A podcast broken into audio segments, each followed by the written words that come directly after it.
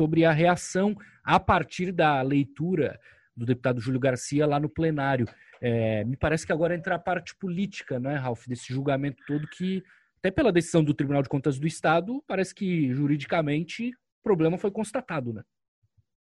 É, eu quero deixar claro para todos os ouvintes, um abraço para a cidade de Tubarão, fui defensor público aí, fui o primeiro defensor público ah, legal. em Tubarão. Quando é que foi, Ralf? É, e isso foi em 2013, né? eu passei por Tubarão quando foi instalada a Defensoria Pública. Pouco tempo, então. É, o que ocorre é o seguinte, eu fiz uma denúncia na qualidade de cidadão, é, é um misto de sentimento de dever cumprido, porque não cabe mais a mim agora uh, nenhuma medida, né? As autoridades constituídas que, respeitando o direito de defesa, bom que se diga, do governador e da vice-governadora, fazerem a avaliação depois o que, como vai ser essa continuidade. Eu estou convicto na parte jurídica, mas não é nenhum pedido visceral, alguma questão de ódio.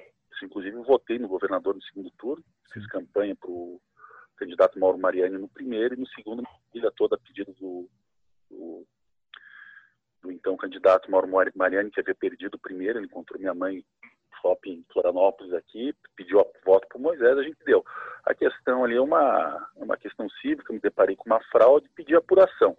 Uh, eu não, não tenho análise uh, sentimental, por assim dizer, para o que vai desdobrar para a gente só espera como cidadão que, que seja um processo às claras, né, contraditório, e que se, e sejam tomadas decisões justas, né? Uh, não compete julgar o governador nem a vice, quem quer que seja, até porque minha vocação é defender, não é nem acusar, né?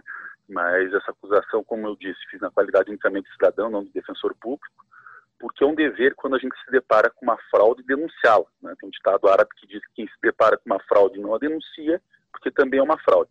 E eu não sou, tenho certeza disso. Então, Sim. é um misto de dever cumprido, o que cabia a mim, e agora está na mão das autoridades, mas é bom lembrar que, ao contrário do que ocorre no âmbito nacional, o processo de impeachment estadual ele tem que ser juridicamente que a gente acredita que é.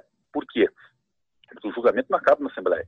A Assembleia, aliás, não pode nem afastar o governador. Eu tenho visto uh, diversas manifestações ah, que a Assembleia com dois terços de votos afasta. Não, a Assembleia não afasta nem a unanimidade. Né? O Supremo Tribunal Federal já declarou inconstitucional um artigo do, da nossa Constituição Estadual que permitia isso. Ah. Na realidade, o que, que ocorre? A Assembleia a, a, é criada uma comissão agora, depois que sobrevieram as defesas ao processo, né? essa comissão emite um parecer o plenário vota. 27 votos, o processo continua. Pode ter 40 tiver 26, está arquivado. Se tiver 27, continua. Uh, mas não afasta. O que, que ocorre? Cria-se um órgão julgador misto, né? cinco desembargadores sorteados no TJ, mais cinco deputados eleitos pela casa e precisa ter sete votos para receber a denúncia. Ou seja, fazendo uma ilação aqui, ainda que cinco deputados votem favorável, vai ter que ter voto mais dois desembargadores. Né? Então, é uma questão para ser explorada na forma correta e jurídica. Ele não vai o, o nosso governador e a vice não correm o menor risco de ser afastado, não somente por questão política. O que se tem do outro lado é uma possibilidade de um eventual arquivamento no transcorrer do feito, aí sim por questão política.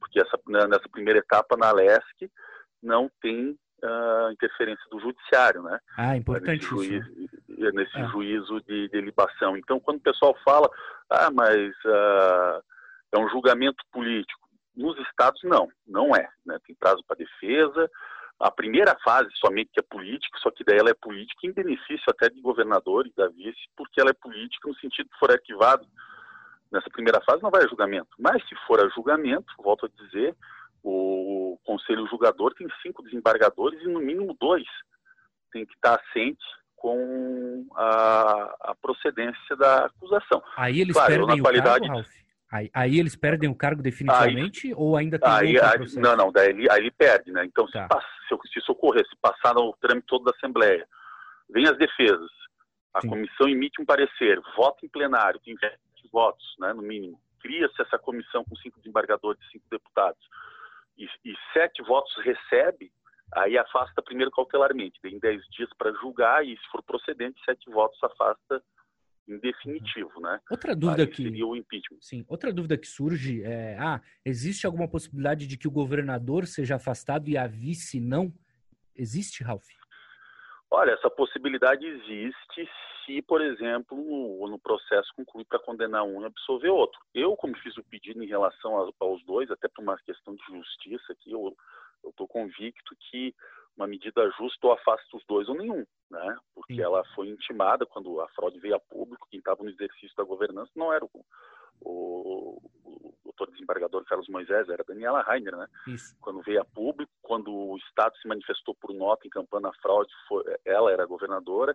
Quem foi intimado do primeiro pedido de impeachment, acusada de fraude, também foi ela no dia 15 de janeiro, ela ficou no cargo até dia 20, e no dia 27, quando ela, a gente entende que ela, para ter se resguardado, ela deveria ter suspendido a folha de pagamento naquela rúbrica controvertida naquele mês, que causou um dano erário aí na ordem de aproximadamente 700 mil reais, porque entre 12 e 17 de janeiro rodou a folha, quem era governador era a Daniela, né?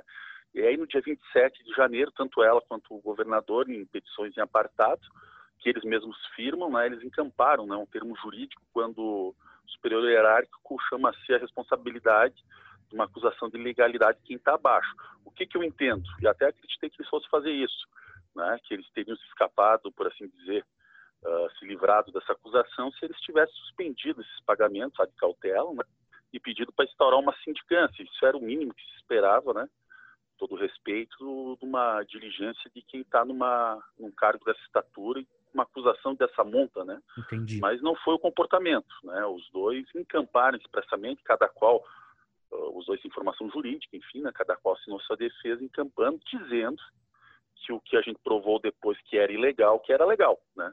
Aliás, eu entendo que já estava aprovado no primeiro pedido, né? Tanto que, com base na, nessa, nessas questões aí, as coisas foram se desdobrando. Então, uh, como cidadão, aguardo que tenha um, um julgamento justo, e para mim um julgamento justo é, seria sim um impeachment do, dos dois, e não é nada pessoal contra a pessoa dos dois, então absolutamente nada pessoal contra os dois. Sim, é uma questão né? de trabalho, né? Só, é, é, até é, é uma questão de cidadão, né? Sim, até te perguntar, é, houve um, uma autorização, digamos assim, para um aumento de 30 mil para 35 mil para os procuradores, né? Ou seja, quem defende causas governistas. E aí você disse que o correto, então, seria para que ele pedisse algum tipo de, de estudo, análise, basicamente não, não, aí... Deveria, o correto para aumentar qualquer salário de servidor público é por lei específica. Para a né? gente tentar deixar de uma maneira assim o mais fácil o, o possível, Ralf, para o nosso ouvinte como, entender a irregularidade. Como... Não, não, beleza, mas o que, que aconteceu? Tá. Quando eu acusei de uma omissão rosa no primeiro pedido, tanto o governador quanto o vice, né, porque aquele procedimento era ilegal, tanto que o Tribunal de Justiça Justiça reconheceu de contas também ou depois, né, para se resguardar, ele devia ter suspendido aquele procedimento. Na realidade, não deveria ter dado esse aumento dessa forma fraudulenta. Né? O único jeito de se aumentar uh, subsídios, salários, vencimentos de qualquer servidor público, em qualquer esfera, veja, só tem uma, um jeito, por lei específica. Uma iniciativa do governador seria o aumento da PGE a tramitar na LESP. Que não pode é ser dado uh, administrativamente, ele se defende dizendo que é cumprimento de decisão judicial, não é. São decisões judiciais já superadas, que já não produziam efeitos, justamente por, é por isso que é uma fraude, né? Até porque desde 2013 tem uma súmula vinculante do Supremo Tribunal Federal que nem o judiciário, juiz algum, tribunal algum pode conceder equiparação salarial entre carreira que seja sob o fundamento que seja né? Só volto a dizer, só tem um jeito de aumentar salário de servidor público, lei específica, tá. que tramita, que é aprovada. Né? Então, tem dois equívocos, um de ter feito com base nessa fraude, né?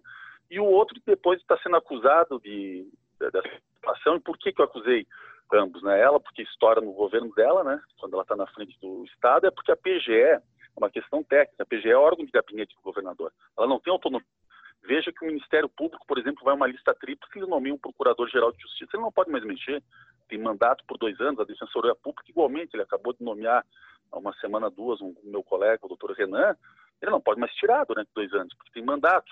A PGE não funciona assim, o chefe da PGE não precisa nem ser de carreira, é um advogado de confiança do governador que pode ser trocado a todo qualquer momento. Então, se, se tem uma narrativa que tinha lá atrás, ah, mas foi traído, eventualmente fizeram uma fraude, ele não se apercebeu, Sim. essa seria uma linha possível de defesa, só que aí as atitudes ao posterior dele, do governador e da vice não se coadunam.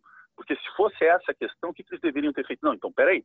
Então, estou em dúvida aqui, estou sendo acusado, suspendo o pagamento. Então, eles que vêm com uma decisão judicial efetivamente dirigida à minha pessoa, porque isso não existe no procedimento que eles fizeram, nada dirigido ao governador nem à vice, né? E abre-se uma sindicância para apurar. Essa era o caminho de defesa. Se tivesse um ou outro tomado essa medida, uh, estariam livrados desse processo. Mas não, eles insistiram na ilegalidade, tentaram bancá-la, e agora as consequências estão aí, que não me cabe também uh, mais, por assim dizer, dizer o que vai acontecer, né? Claro. Tem a, a, defesa a ser produzida, enfim, daí tem 40 deputados lá. Eu, particularmente, a partir de hoje, só vou na legislativa se for convocado oficialmente para alguma questão de audiência pública ou uma, uma questão desse sentido. Esse procedimento eu não mexo mais, Agora está o talante do, do, dos deputados da defesa, do governador da vista. Tá bom.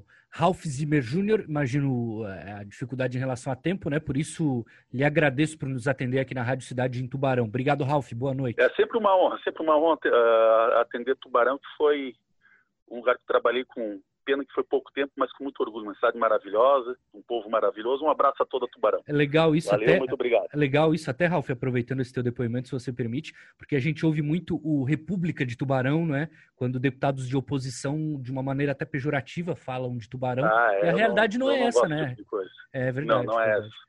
Tem muita gente competente aí, o prefeito também, eu conheço o prefeito, já tive a oportunidade de conversar com ele algumas vezes, não mais depois que teve essa questão do impeachment, mas antes quando ele era deputado, uhum. né? Quero mandar um abraço prefeito, excelente prefeito, todas as forças políticas e sociais de Tubarão merecem nosso total respeito. Aí é berço da Unisul, é. uma universidade que revelou uh, muitos talentos em diversas áreas para toda Santa Catarina, que tinha uma equipe de voleibol maravilhosa, que projetou o nome do estado, né? É uma é uma cidade do pintor famoso, doutor o senhor Zumblick, né? Os quadros maravilhosos. Sim. É um povo muito alegre. Eu tenho amigos em Tubarão, quero aproveitar e mandar um abraço para Fernando Kirten, um amigo meu que era trabalhamos juntos, né, quando eu era assessor no Poder Judiciário, ele era servidor aqui, fizemos escola de magistratura juntos.